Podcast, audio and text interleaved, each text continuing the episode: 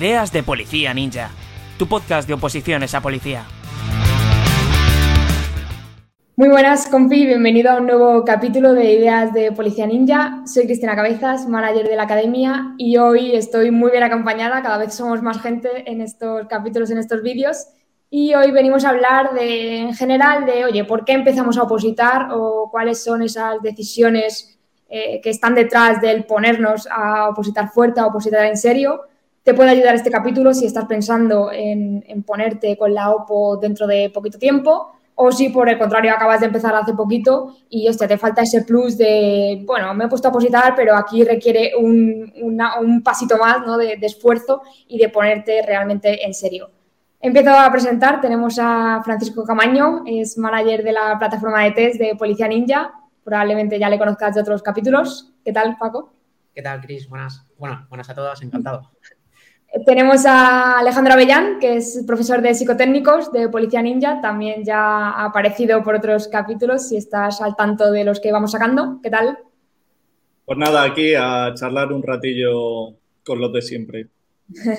y luego tenemos eh, a Manu Picón. Manu es redactor de la plataforma de test de Policía Ninja, que tenemos un cañón de, de plataforma. Siempre eh, bueno, siempre os pongo muy, muy arriba, ¿no? Al equipo de test para mí son unos cracks porque están haciendo un trabajazo increíble, un currazo increíble.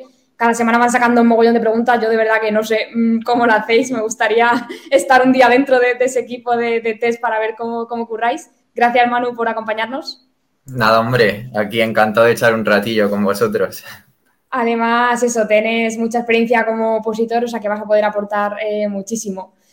Lo dicho, vamos a hablar un poco de por qué opositar, por qué empezar a opositar eh, o, cuándo eh, realmente se da el paso de decir, hostia, voy a ponerme a opositar fuerte, me voy a sacar esta plaza en un año, en dos, en el margen que me dé o en el que tenga y, lo voy a hacer en serio y esto va a ser mío sí o sí. Al final yo creo que esa es la actitud compartida por, por todos, el decir es que va a ser mío porque tiene que ser y lo voy a conseguir. Entonces, eh, bueno, si queréis ir soltando un poco ideas de cuál creéis que es vosotros el pensamiento, eh, eso, por el que decís, hostia, me voy a poner a empezar a opositar. Porque hay nos estará escuchando gente eh, de múltiples que estén en situaciones muy diferentes, ¿no? Pues eh, desde la persona que acaba de terminar los estudios de bachillerato, por, por ejemplo, y dice, hostia, es que mi sueño desde pequeñito es ser policía y ya está, es que no tengo otra alternativa. O nos estará escuchando gente a lo mejor de más mayor, que ya tenga familia, tenga a lo mejor haya dejado aparcada otra vida anterior, otro trabajo, otra, otro escenario, y diga, hostia, eh, o bien que le venga la, vocación tardía, que esto también existe, o bien que realmente ya la tuviese desde hace tiempo, pero no hubiese tenido la oportunidad de ponerse, que esto también pasa mucho, vosotros lo sabéis, no ha tenido la oportunidad a lo mejor de sentarse a, a dedicarse 100% a la OPO. Si queréis ir soltando ideas y vamos, vamos viendo por dónde sale. Yo, yo, me gustaría que empezase Picón, ya que de aquí es el único que es ex opositor. Es decir, él ya se ha quitado el muerto de encima. Bueno, yo en mi, en mi caso particular eh, opositaba a bombero. Eh, al final lo he podido conseguir después de un camino bastante largo. Eh, yo particularmente estaba estudiando, en el momento que decidí cambiar mi vida radicalmente, estaba estudiando una carrera, estaba estudiando fisioterapia, que es una carrera muy que... Muy común entre, entre opositores a poli y bomberos estudiar fisioterapia, ¿no? La verdad es que era una carrera que siempre me había llamado la atención y todo empezó bastante bien. Yo desde el principio no, nunca fui un estudiante demasiado bueno y fue pasar selectividad y, y escoger esa carrera porque me llamaba la atención. El caso es que a los más o menos dos, tres años, yo ya llevaba bastante tiempo con el, con el tema de bomberos en mi cabeza. Antes competía en, en, esquí de montaña y tenía varios entrenadores que, que, eran bomberos. Entonces, para mí era como mucha gente de mi alrededor me, me pasó esa, al final, esa, esas ganas de, de ser bombero. Veía que tenían una vida chula, que tenían un trabajo súper guay y ellos no dudaban en, en pasarte todo, todo, eso. Entonces, cuando llevaba unos dos, tres años en la carrera, eh, no me encontraba del todo cómodo. era una, carrera que me gustaba, pero no me veía dedicándome en un futuro a, esa, a esa, profesión. Y de la noche a la mañana decidí, decidí empezar este camino, que, es, que fue la oposición a bombero. Entonces yo estaba en ese momento estudiando en Granada, eh, que estaba en el CAR de allí de Sierra Nevada, y, hubo un día que, llamé a mi padre y le dije, oye papá, vente, porfa, acompáñame a, a Granada vamos a recoger todas las cosas que tengo en casa, me voy a volver y voy a empezar la oposición a bombero. Y no sé si al día siguiente o a los dos días me fui a una academia eh, y empezó... Tu, padre, no te quiso matar en ese momento, de decir, ¿dónde vas, niño? ¿no? Me quisieron matar en muchos momentos, pero ellos, ya veían de hace tiempo que como que que yo había perdido un poco las ganas de, estudiar esa, carrera y al final unos padres pues buscan lo mejor para ti, aunque en muchos momentos les toque sufrir. Y ahora, claro, ahora una vez pasado el, muerto se sienten orgullosos, pero en ese momento es como un poco de duda a ver qué va a pasar, que es, es muy normal en unos padres al final. Esto, esto pasa mucho, eh, a veces nos preguntan eh, oye, que tienen ahí el run, de la OPO, pero te pero preguntan, eh, ¿estudio primero una carrera, me saco primero algo y luego tiro, para la OPO? Al final es bastante personal, pero yo siempre digo, o sea, para mí el consejo es, si tienes claro que quieres opositar, ponte a opositar ya. Sí, de hecho. En, en policía, eh, ya tendrás luego tiempo de, hostia, de sacarte una carrera dentro, de ascender una vez dentro, pero si lo que quieres es entrar, entra. Exactamente. O sea, yo, por ejemplo, ahora que he entrado eh, a bomberos, a lo mejor es una cosa que me gustaría incluso acabar la carrera. Pero lo que dices tú, si, desde un principio ya tienes en la cabeza que quieres opositar, eh, a ver, a no ser que te lo impongan, que, lo dudo, pues yo tiraría directamente a opositar y, eso es que ya tendrás tiempo una vez que te lo sacas de, sacarte luego la carrera tranquilamente o cualquier cosa. Yo tengo que decir que comparto una de las partes con Picón. Básicamente es que yo estudié la carrera de publicidad y diseño gráfico, que no tiene absolutamente nada que ver, y yo empecé a trabajar eh, en un campo de golf en Torrejón y abrí un bar en Alcalá de Henares con unos colegas y demás.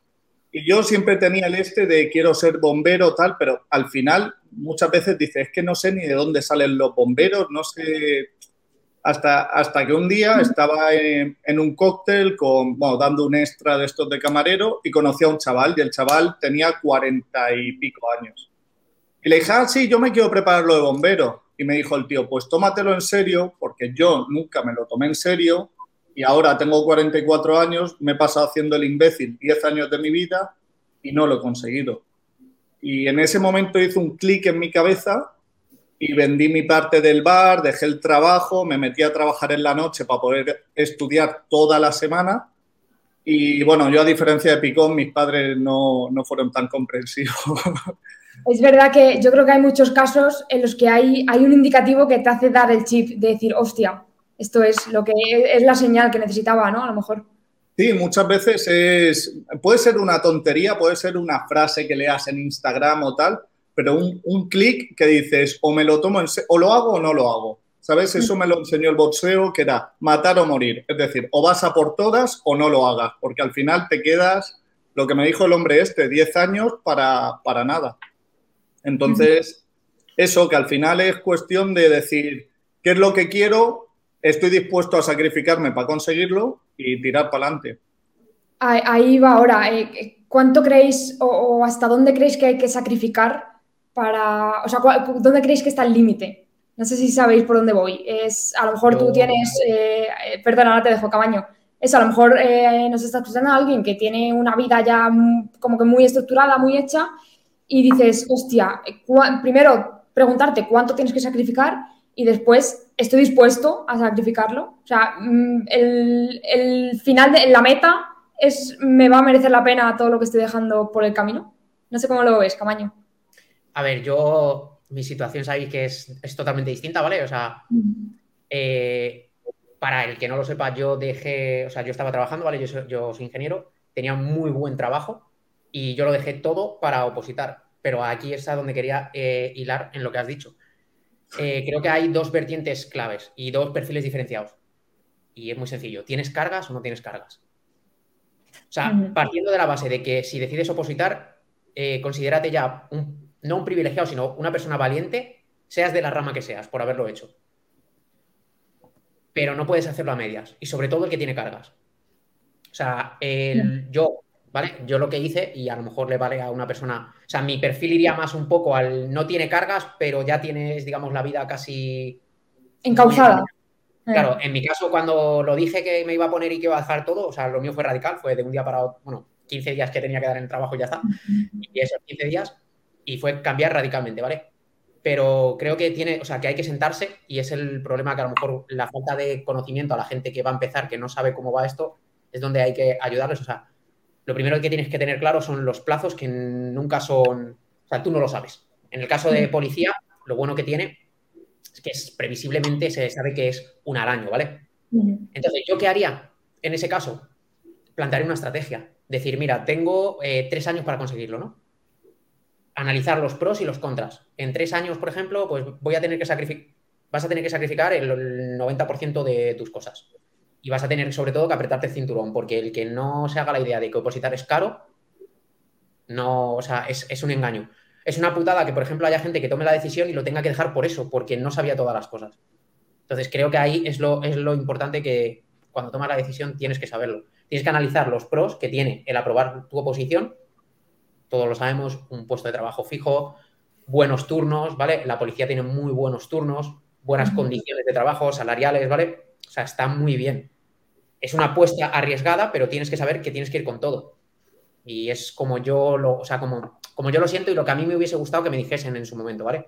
Yo lo mío fue un salto al vacío porque nadie me dijo que los plazos no están en ningún lado.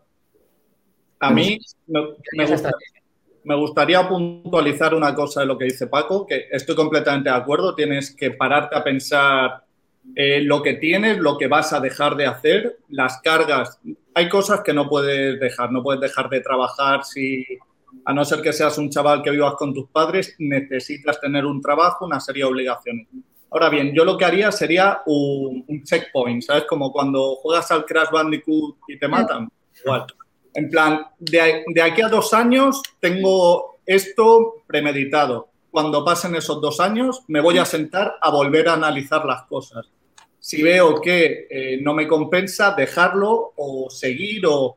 Es decir, para mí es como muy loco el ir a por todas, como, un toro desbocado, sin tener objetivos, pero también me parece un poco insensato el decir, eh, cuando cumpla 28 años tengo que ser policía, si no soy en 28 años tal.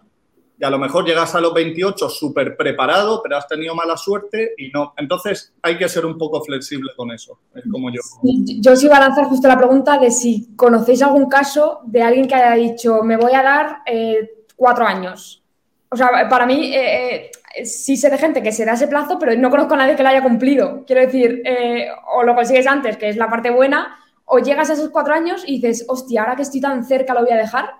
No sé si, si conoces alguna experiencia de alguien que así yo, yo, por ejemplo, personalmente empecé a los 27 y dije, a los 30 o lo he conseguido o lo dejo. Y, y tan comido, ¿no? Yo, por ejemplo, en, esta OPO, que es eh, la que he aprobado, eh, tengo un compi que mm, nosotros durante el proceso de, nuestra convocatoria justo salió las instancias de la siguiente. Mm. Y, incluso antes de terminar todo el proceso, a ver, es, es un chico que lleva como unos casi 14, 13 años opositando, que al final es mucho tiempo, o sea, es la mitad de mi edad, es una barbaridad. Y, yo me acuerdo que cuando pasó la teoría nos dijo, mira, o sea, no voy a echar ni, esta, ni la instancia de la siguiente. Y así fue eh, en el momento en que llegaron el momento de echar instancias, que estábamos nosotros en mitad del proceso, o sea, no teníamos nada asegurado. Todos echamos la instancia, yo también la eché, y él dijo, mira, hasta aquí, si no sale esto, se acaba. Y es bombero de la Comunidad de Madrid ahora. O sea, ha echado el ordago al final y lo ha conseguido, pero para él era, era la última oportunidad ya de aprobar. Claro, sí, te, te puede salir bien o te puedes quedar a las puertas. Al final, en, en, Poli, yo creo que lo que pasa mucho es que al tener la oportunidad cada año, si tú caes en el proceso de ahora, dices, hostia, es que de aquí a, cinco meses me estoy examinando otra vez. Pues, pues no me comentáis, es, que estoy, estoy cerquísima. Entonces yo creo que, que, en poli es muy difícil marcar su límite por eso, precisamente, porque dices, hostia, ahora que estoy a cuatro meses de reventar otra vez el examen, de ahora que me han tirado en entrevista, ya sé por qué me han tirado y voy a reventar también la entrevista, ahora me voy a quedar aquí. Es como, o sea, yo lo veo muy complicado, ¿eh? el saber frenar. Yo creo que en policía no es temporal esa decisión. O sea, no es tantos años, sino es cómo estoy yo a nivel mental y cómo estoy llegando. Eh, sabes que suspendes y dices un apretoncito de 5 o 6 meses y es que está ahí, está ahí. ¿Sabes si lo tienes? Otra cosa es que suspendas porque no te las toma en serio o te las toma en serio pero ves que no llegas. Una cosa es que hay que diferenciar entre el veo que no llega o el, a mí me gusta llamarlo el estás oliendo la plaza, ¿sabes? El decir, joder, es que es que, lo tienes ahí, ¿sabes? O sea, muy mal se tiene que dar para que no. Pero te puede pasar, el muy mal se tiene que dar existe.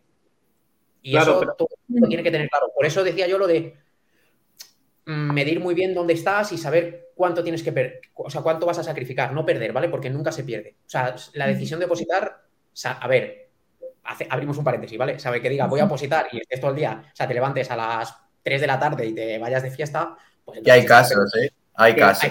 Es lo que iba a decir, que existen esos dos tipos de opositores. El opositor que dice, empiezo a opositar, me marco un horario, voy a una academia, hago todo lo que tengo que hacer. Y el opositor de, ja, estoy opositando y me voy al gimnasio y en vez de hacer ejercicios específicos para las pruebas, me pongo mamadísimo, tal, que también pasa. Entonces, también hay que distinguir qué tipo de opositor eres. Y como dice Paco, en policía al final, al estar tan cerca una cosa de otra, es como, joder, si no dejo de estudiar, si por lo que sea caigo, en la siguiente lo voy a reventar porque, quitando casos excepcionales, si tú este año sacas un 6 y sigues estudiando, es imposible que el año siguiente vuelvas a sacar un 6. a, mí, me gusta decirle a la gente que pasa por ese trago, ¿vale? De decirle, por ejemplo, imagínate que hay, me lo invento, 1.500 plazas de policía y tú has suspendido al año siguiente te has quitado a 1.500 tíos y tías muy fuertes. Dale caña porque a lo mejor te cuelas. Esto es como una cola del tren y entras en el último vagón. 1.500.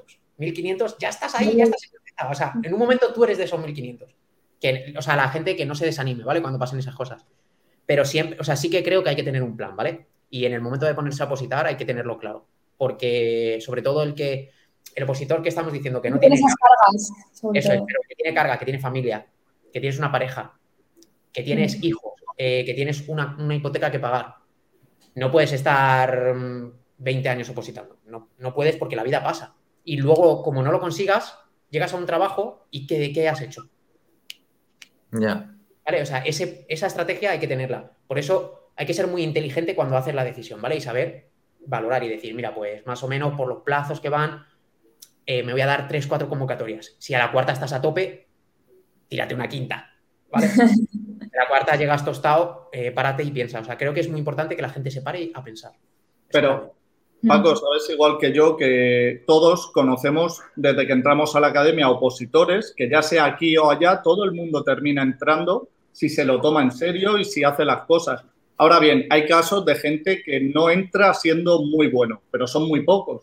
Y hay casos de gente que tocándose los huevos entra, pero también son muy pocos al final, si tú tienes una constancia, pues terminas entrando estadísticamente. Y me ha gustado mucho el ejemplo de la cola, porque es como que llevas la cola detrás y cuando llega un momento tú estás en la cabeza y todo lo que hay es gente detrás tuya. Me ha gustado. es buenísimo, sí. Y luego en la parte, perdón, Picón Divi.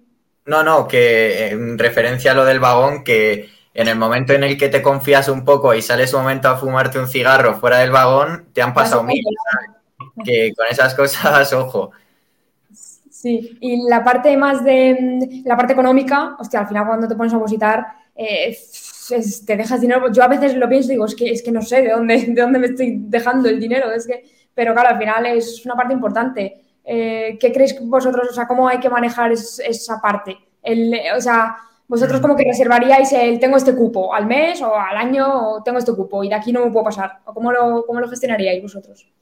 Tienes que, en el momento que, en que estás viendo la parte de me meto a opositar o no, tienes que ser consciente de eso. te opositar te va a quitar mucho dinero y, realmente es, es un gasto fijo. Y o bien lo asimilas o, bueno, vas a tener problemas. yo, creo yo creo que lo complicado es pensar, hostia, es que es un gasto fijo y no, no lo tengo garantizado que lo vaya a recuperar. Porque, claro, al final. Eh, si lo pagas tú, te lo tomas en serio, ¿sabes? Si te lo está pagando eh, papá y mamá, es como jiji jaja, pero cuando vas tú a la academia y sueltas los billetes, o cuando vas tú a tu entrenador y sueltas los billetes, o cuando, cuando estás esforzándote por poder pagar una oportunidad por, por llegar a tu objetivo, ahí es cuando las cosas pican. Sí, pero si yo, es, me estoy poniendo un poco en antagonista, ¿eh? pero es para que, también haya este debate. Claro, yo, si yo voy viendo el paso del tiempo y voy viendo que, me estoy dejando cada vez más y, que sí, que lo, puedo, lo voy a conseguir, pero no sé si este año o el siguiente. Y es que un año de oposición es pasta, y lo sabéis. Entonces... Yo, eso aquí lo veo de una manera, o sea, para mí, ¿vale? Como creo que, por lo menos como yo me lo tomo, ¿vale? Opositar, lo primero que es trabajar sin ganar dinero. Es trabajar gratis. Sí, eso sí. Y lo segundo, es una inversión. Y si más o menos controlas un poco de inversiones, ¿vale? Que yo me, venía también un poco de ese mundillo, tú no te puedes gastar en inversiones más de lo que necesites. En inversiones te tienes que gastar lo que te sobra. Entonces, tú no puedes, o sea, no puedes hipotecarte en la oposición. Eso está clarísimo. Si tú tienes mm. unas cargas, no, te, no puedes gastarte más de lo que tienes y arrastrar a gente. Que hay gente que lo hace, ¿eh? Mm. Pero eso creo que es peor porque te estás echando piedras, porque al final es una lápida. Como no lo consigas o como... Te estás poniendo mucho, muchísimo peso, o sea, eso es inabarcable. Es, o sea, es tu mochila que pesa más y cada vez más, más lento y más cansado. O sea, tienes que ser consciente, ¿vale? Y aquí, una llamada a la atención así de grande, ¿vale? Más caro no es mejor. De nada. De nada. O sea, y cuando digo de nada es de nada. O sea, no por llevar, y mira que yo para eso soy muy señorito no llevar las últimas mallas de Nike te van a hacer correr más. ¿Vale? Entonces, eso aplicarlo a todos los ámbitos de la oposición. Academia, entrenadores, preparadores, dietas, lo que quiera cada uno hacer, ¿vale? Hay que ser profesional, pero con cabeza. Y si estás, por ejemplo, estás en policía ninja, es que no porque el precio sea el que es, es peor. ¿Vale? Lo que tienes que hacer es, lo que tengas, aprovechalo a muerte. Si tienes 5 euros para invertir en lo que sea, inviértelos en lo que creas que te va a devolver más retorno. Pero sé listo y analiza todo. ¿Vale? No, o sea, al opositor lo que yo siempre le recomiendo es que escuche mucho a la gente de su alrededor. Y no se deje guiar por. por ¿Cómo decirlo? Por habladurías. ¿Vale? Cuando entras a la OPO, lo mejor es taparse los oídos de las habladurías y solo ver las cosas que tengan fundamento. Cuando te llegue un, igual que la rumorología, cuando te llegue un rumor de, porque mucha gente toma la decisión porque le dicen, estás en la mejor época para opositar. Todas, siempre son las mejores épocas. Sí, sí, sí. A ti, y a mí no nos van a decir eso, ¿eh, Paco? Ya nosotros. En, los, tres los tres próximos años, buah, los tres próximos años es la hostia. que... Nunca se ha visto en la historia del mundo tantas plazas de nada. A, los 46 años es el momento perfecto para empezar a opositar. Al final, tienes que ver y ir a fuentes oficiales, ¿vale? Igual que nos llevan muchas preguntas de, ¿puedo opositar con esto? Pues con esta enfermedad, con... siempre ir a, las fuentes oficiales. O sea, ¿quién te lo va a saber? Pues un médico, eh, con, validaciones, Ministerio de Educación. Hoy puede valer esto, pero mañana lo pueden cambiar. Hay que estar atento a esas cosas. Igual que te estudia la Constitución. Bueno, la Constitución no cambia tanto, pero, pero Código Penal todos sabemos lo que cambia. Entonces, como estás a lo último, cuando estás opositando en todas las cosas que te rodeen, tienes que ser así. Y sobre todo, como una inversión. Entonces, que no te coma el dinero.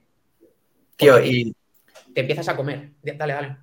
Y luego hay cosas que, no se pagan, pero me parecen súper fundamentales, que es, por ejemplo, cuando a lo mejor entras en una academia o empiezas a opositar, el tema de rodearte de gente que, que siempre sea positiva contigo, que te apoye es como el dicho este de que un águila no va a volar nunca con palomas, siempre vuela con águilas.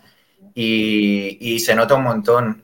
yo, por ejemplo, cuando empecé, desde que he empezado la oposición hasta que he acabado, he ido rotando por diferentes grupos de gente hasta que di con los que yo decía, joder, es que esta gente me apoya cada día. En la, durante, por ejemplo, la pandemia y todo eso, que fue un periodo malísimo, el estar al final rodeado de esa gente que no, te hace caer y dices, joder, este le está dando mucha caña, le estoy viendo que está mejorando un montón, yo también quiero.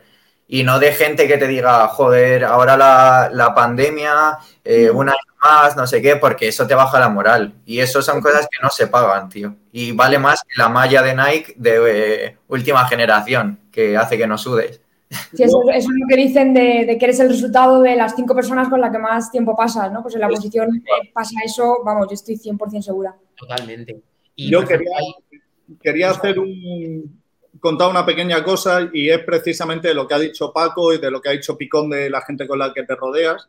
Yo tengo un amigo que se está preparando para Nacional. No voy a decir su nombre, lo vamos a llamar Paco, ¿vale?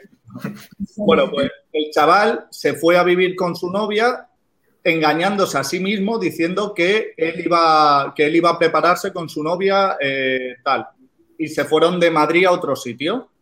Y me llamó hace un par de semanas y me dijo, tío, me he dado cuenta de que no estoy haciendo nada porque gente que ha entrado después que yo a la academia, en los simulacros me ha pasado por la derecha y me ha sacado tropecientas plazas. Entonces, eh, creo que me voy a empezar a poner en serio. Y creo que hay veces que es eso, que te piensas que estás haciendo las cosas bien porque eh, te dan likes en Instagram, porque te dicen tú puedes tal, y luego la realidad no es esa. La realidad es que mm, te, tienes que llevar un ostión para, darte cuenta de dónde estás realmente. Eh, y por ir, bueno, no sé si queréis añadir algo más, que voy a ir cerrando. Yo solo añadiría una cosa que respecto a lo que habéis dicho de eres el el resultado de la suma de las cinco personas, ¿vale? O la media, técnicamente, como se diga, ¿vale? Todos nos hemos entendido. Eh, eh, Picón ha dicho una cosa muy importante y es, yo pasé por varios grupos. O sea, no sentir apego a estar rodeado de un grupo de gente en el que a lo mejor encajas al principio, ¿vale? Y decir, jo, es que, ¿cómo les voy a dejar cuando... Yo esto lo viví en mis carnes en la universidad, ¿vale? Los chupóteros. No os rodeáis de chupópteros. Y a mí lo que me flipa eso es, o sea, nosotros, eh, a mí lo que más me, flipa es en la comunidad, cómo la gente, o sea, se hacen los grupillos entre ellos eh, dentro de, Policía Ninja y todo el mundo se apoya y todo el mundo rema ahí a muerte y, oye, que a mí me pasa esto, vosotros cómo los... O sea, de esa es la, gente de la que te, te tienes que rodear. Y muchas veces, como ha dicho, ha dicho lo que ha dicho Manu durante la pandemia, yo durante la pandemia nadie podía salir. Yo me, me rodeaba de mi gente pues haciendo videollamadas, haciendo, ¿sabes? O sea, en la comunidad, si la gente hace sus grupos, no tienes por qué estar, o sea, tú, tu compañero de posición, no tiene por qué estar al lado tuya. y puede estar él en Ceuta, ¿vale? Por ejemplo. O sea, más lejos que eso no hay. Pero es una persona que tienes ahí, ¿vale? Eso es lo único que quería añadir. aquí lo que, perdón. No, no, que quería decir, y estarás de acuerdo conmigo, no sé, pero que pueda haber gente que te caiga increíblemente genial en la academia, pero con la que no te quieres rodear porque no es gente que se tome la oposición tan en serio.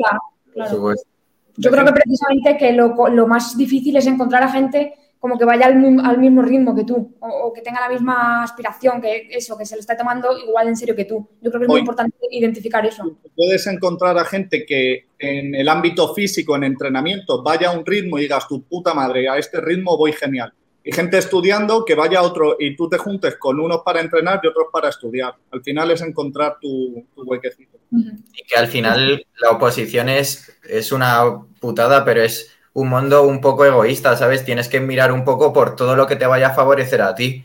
O sea que, claro, hay que compartir todo eso fundamental, pero tienes que ir buscando las cosas que te vayan a aportar a ti.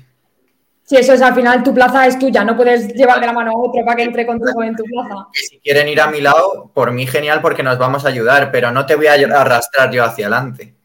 Y, mejor, no me voy a parar yo para ir a tu ritmo. para que avances tú. Claro. Eso es. Qué bueno, va, esta, esta reflexión es muy, muy guay. Eh, vale, por ir cerrando, os quería preguntar eh, si solo pudieseis dar eh, un consejo, solo uno, ¿vale? Un consejo a alguien que eso, que nos esté viendo y que quiera empezar dentro de un mes, dentro de unas semanas, o que ya haya empezado pero lleve muy poquito tiempo, ¿qué, consejo le daríais para, afrontar la oposición en serio, como nos mola a nosotros? os he desprevenidos.